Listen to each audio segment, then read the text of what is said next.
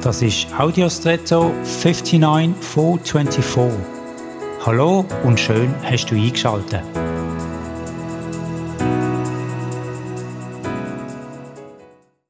Eine Stadt ist nach meinem Verständnis ein Ort der Niederlassung, also ein Ort, wo man zu bleiben beabsichtigt. Das gegenüber einem Zelt oder einer Zeltsiedlung. Ein Zelt erlaubt die pragmatische Unterbringung an wechselnden Orten. Das Haus in der Stadt hingegen hat einen permanenten Fokus mit Infrastruktur wie Strom, fließendem Wasser und so. Wer sich in der Stadt in einem Haus niederlässt, auch als Mieter, hat Absichten länger zu bleiben als an einem temporären Ort im Zelt. Das heißt auch, dass Nachbarschaften sich anders gestalten und dass man in der Stadt eine feste Adresse hat, wo man erreichbar ist.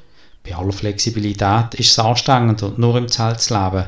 Das Unverbindliche oder Flexible hat nicht nur Vorteile.